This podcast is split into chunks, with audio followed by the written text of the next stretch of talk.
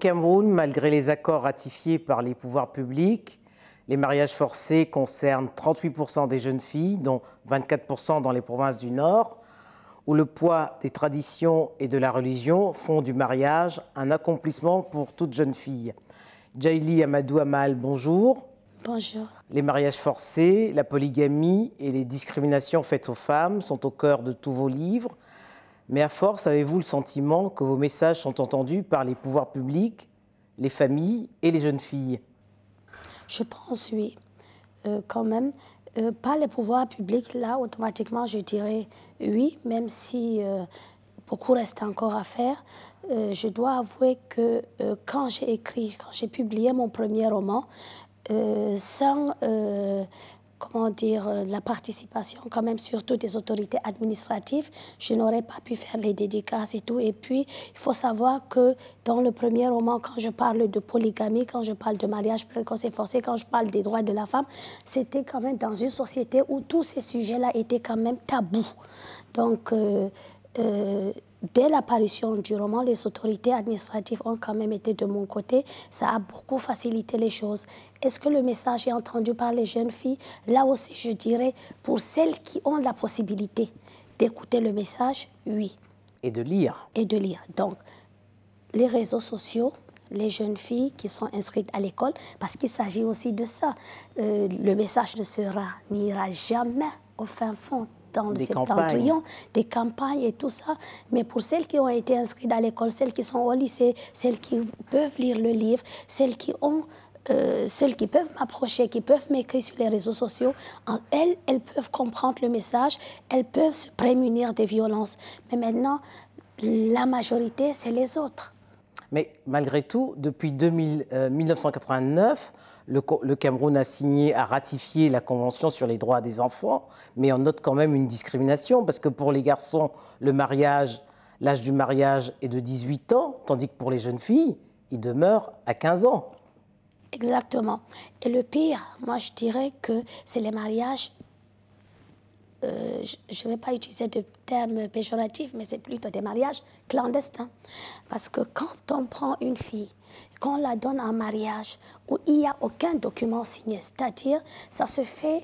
Euh, c'est des mariages traditionnels qui ne sont pas enregistrés à l'état civil. Qui ne sont pas enregistrés. Et donc, du coup, euh, on, peut, on peut faire un mariage avec une fille de 12 ans, une fille de 13 ans, sans que ça ne dérange absolument personne. Bien entendu, là, euh, on ne peut pas dire, même si dans certains cas, il y a des on peut dire qu'il y a qu'on ne sait pas, mais dans la majorité des cas, ça se fait comme ça, au vu aussi de tout le monde. Et le pire, c'est que personne ne trouve ça anormal. Et pourquoi, selon vous, personne ne trouve ça anormal?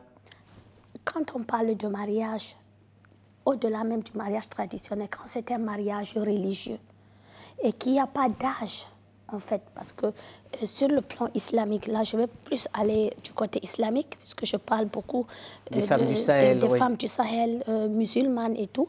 Donc, le mariage sur le plan islamique, c'est un contrat qui établit tout simplement entre le tuteur, le tuteur légal de la fille, généralement son père, son oncle ou quelqu'un qui a été désigné par son père, et le tuteur de l'homme ou l'homme, tout simplement. dans ce cas-là, c'est juste un accord entre deux familles. Il n'y a rien de légal là-dedans. Et c'est ça aussi qui cause énormément de tort aux femmes. Alors pour les femmes du Sahel, qu'est-ce qui est le plus lourd à porter La tradition ou la religion? Le problème, ce n'est pas la religion. La religion, euh, en fait, elle a ses règles, elle a ses dogmes et tout. Le pire, c'est la mauvaise interprétation de la religion. Aujourd'hui, on n'arrive plus, il y a l'amalgame entre tout ce qui est culturel et tout ce qui est religieux. Donc, c'est ça qui cause le plus de tort. Sur le plan islamique, euh, même quand on parle de mariage, la femme a énormément de droits dans le mariage islamique.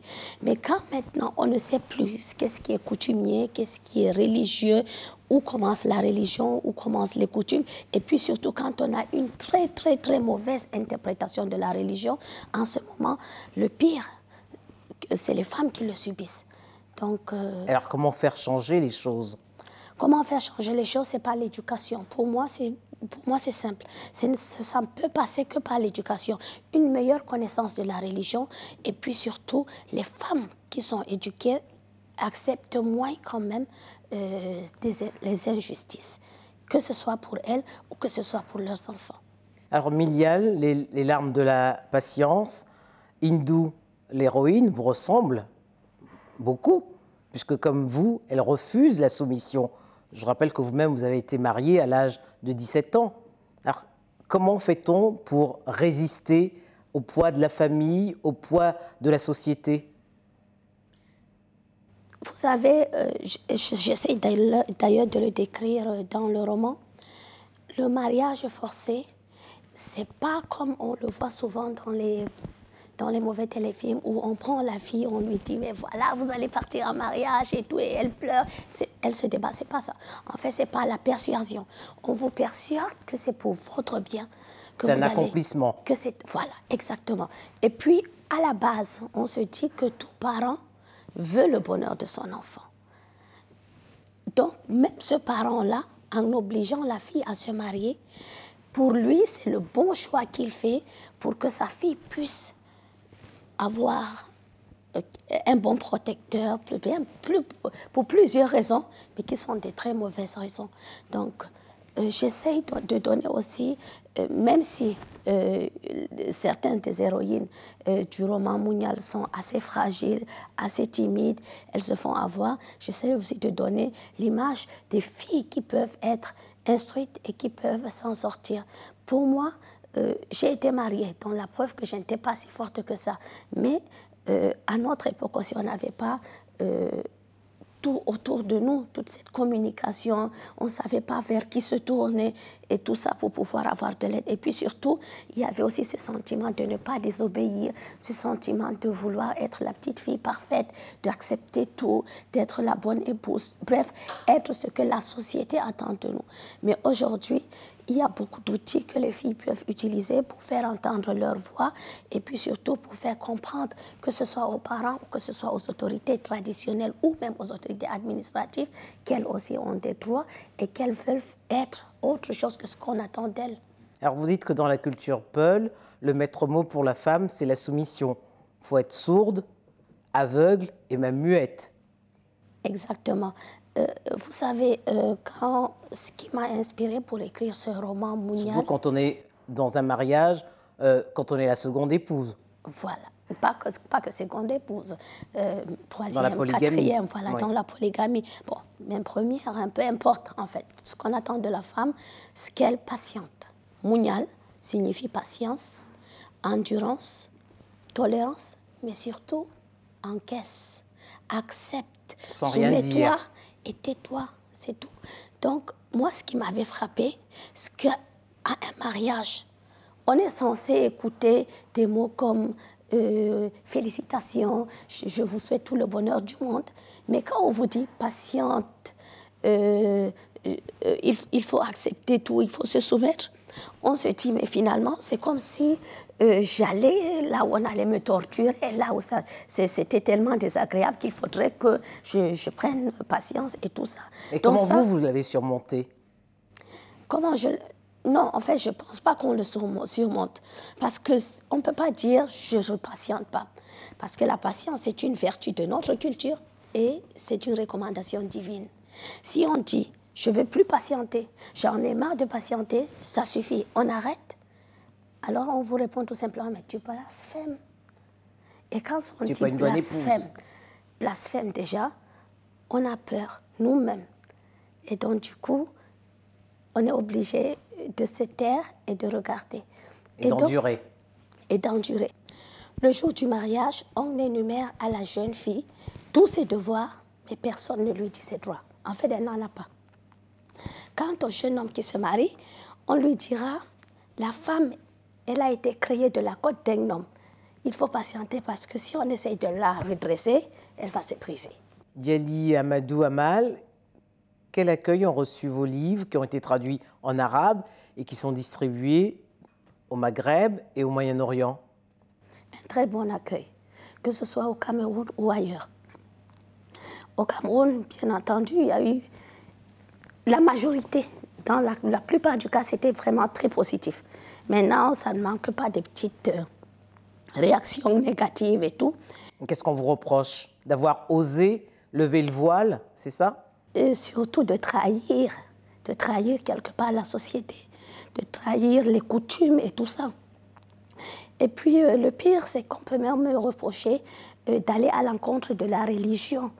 Mais bon, dans tous les cas, si sur 100 personnes, 90, 95 approuvent, je dis aux autres, je ne suis pas là pour gérer les susceptibilités. Alors, quelle stratégie vous préconisez pour euh, mettre un terme à toutes ces pratiques? Plus de lois, l'éducation, vous l'aviez dit, des campagnes de sensibilisation, mais également une mobilisation peut-être plus accrue des, des ONG Une mobilisation accrue des ONG, oui. Mais le problème, c'est quoi? Il y a déjà des ONG. Mais ces ONG, leurs actions ne sont pas adaptées en fait aux traditions et aux coutumes. Donc il faut que ces ONG, et il faut même que l'administration, parce qu'il y a aussi le ministère des Affaires sociales, le, ministère, de, la promotion de la femme et de la famille, etc., il faut qu'ils s'adaptent au contexte pour pouvoir apporter des solutions qui seront vraiment efficaces. Donc pour moi, c'est plus ça en fait. C'est s'appuyer peut-être plus sur les, bonnes personnes, sur les personnes qui connaissent le coin, qui connaissent les traditions, qui connaissent les règles, pour pouvoir trouver des solutions adaptées. Parce qu'on ne peut pas transposer ce qu'on prend ailleurs pour mettre dans une société qui a ses propres règles et, et, ses propres codes et penser que ça va marcher, c'est impossible. Mais au niveau des pouvoirs publics, comment faire bouger les lois? Là, là aussi, peut-être qu'il nous faut plus de femmes députées. C'est une idée. Bientôt, c'est les élections. Nous espérons que plus de femmes euh, vont se présenter et puis qu'elles, elles pourront peut-être mettre sur la table ces problèmes. D'ailleurs, même pour le code de la famille, au-delà même du septentrion, pour tous les Camerounaises, ça ne va pas. Donc là encore, il faut bien que nous, les Camerounaises, nous, les femmes, nous nous levons, nous, nous, cherchons des solutions adaptées pour nous-mêmes. Et pour cela, il nous faut plus de, de, femmes élues.